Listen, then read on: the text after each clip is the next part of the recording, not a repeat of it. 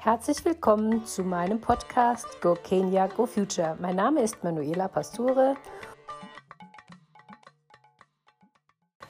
und ich engagiere mich sowohl beruflich als auch privat in Ländern wie Kenia und Indien, um dort gemeinsam mit den Menschen vor Ort zu schauen, was wir voneinander lernen können und wie man vielleicht auch das eine oder andere verbessern kann.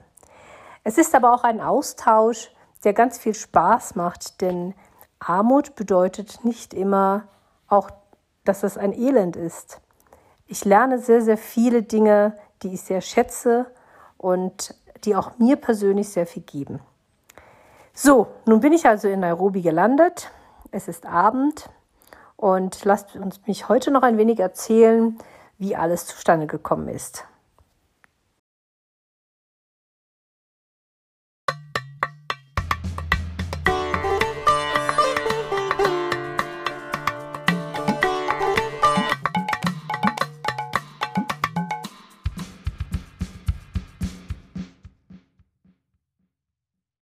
Nun fragt ihr euch vielleicht, wie ich nach Kenia gekommen bin. Das hängt natürlich mit meinem Beruf zusammen. In den vergangenen Jahren war ich sehr häufig in Indien unterwegs und habe auch dort schon viele Projekte aufgebaut, bevor ich 2017, 2018 das erste Mal nach Kenia kam. Auch hier war es die Aufgabe, zunächst den richtigen lokalen Partner zu finden, die Projekte ausfindig zu machen und dann zu starten. Und 2019 war es dann soweit. Der Projektschwerpunkt liegt tatsächlich jetzt in Westkenia, in Bungoma County, wo ich mit sehr vielen Menschen mit Albinismus arbeite, aber auch mit Farmern, mit Frauen in Selbsthilfegruppen und mit zwei lokalen NGO-Partnern zusammen. Was uns dort erwartet, das erzähle ich sicherlich in den nächsten Tagen, wenn ich in Webuye ankomme. Aber erst noch mal ein kleiner Rückblick. Ich hatte in Indien an einem sozialunternehmerischen Institut eine junge Frau kennengelernt, Jane Waitera. Jane ist Kenianerin aus Nairobi und äh, Mitte 20. Sie war in Indien an der sozialunternehmerischen, an dem sozialunternehmerischen Institut, ähm, wo sie acht Monate lang sehr viel Erfahrung sammeln konnte, wie sie ihre eigene soziale Organisation aufbauen könnte, wenn sie zurück in Nairobi wäre. Einige Jahre später traf ich sie dann wieder, dieses Mal in Nairobi. Jane wurde mit Albinismus geboren, das heißt hellhäutig und daher auch von ihren Eltern verstoßen.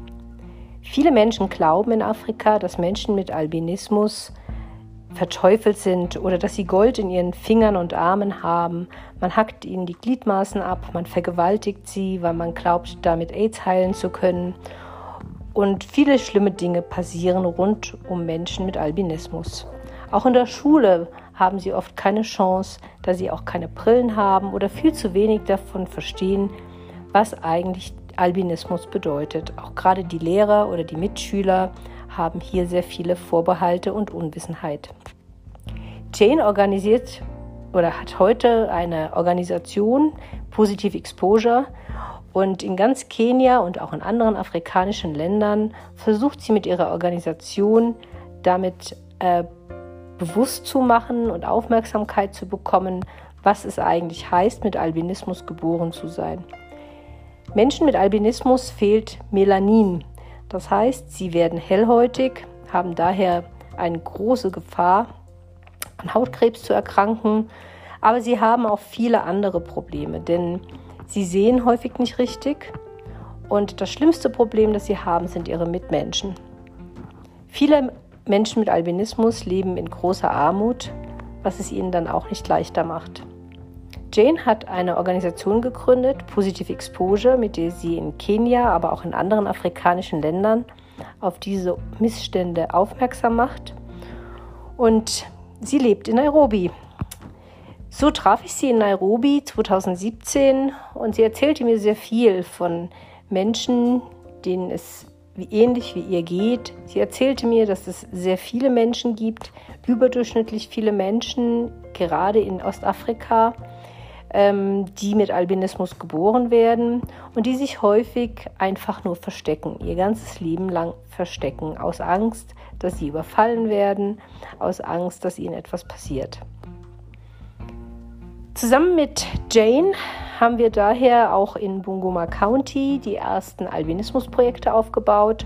Heute haben wir inzwischen 200 Familien, betroffene Familien in unserem Netzwerk und dort laufen verschiedene Trainings, Gesundheitstrainings, aber auch Trainings, die diesen Menschen helfen, mehr Selbstbewusstsein zu bekommen, einkommensschaffende Maßnahmen zu erlernen und auch sich dafür einsetzen, dass in Schulen das Thema Albinismus bekannter wird. Einen zweiten Sozialunternehmer, ebenfalls in Nairobi, Francis Gikufo, spielt auch eine weitere Rolle in meinen Projekten. Er arbeitet in den Slums, in den Mukuru-Slums in Nairobi und hat sich dort vor allem den Jugendlichen gewidmet, die häufig schon sehr depressiv und mit sehr wenig Hoffnung durchs Leben gehen. Und was er dort macht, sind auch vor allem Gesundheitsprogramme, aber auch Programme, in denen er ihnen zeigt, wie sie über Theater spielen und digitale Kenntnisse doch den ein oder anderen Weg finden, Einkommen zu generieren und auch ihren eigenen beruflichen Werdegang besser zu gestalten.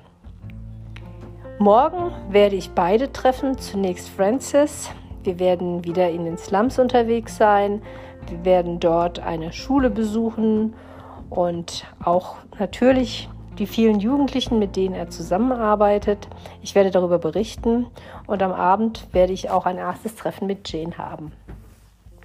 Ja, dann heißt es also jetzt gespannt sein und schauen, wie es so weitergeht.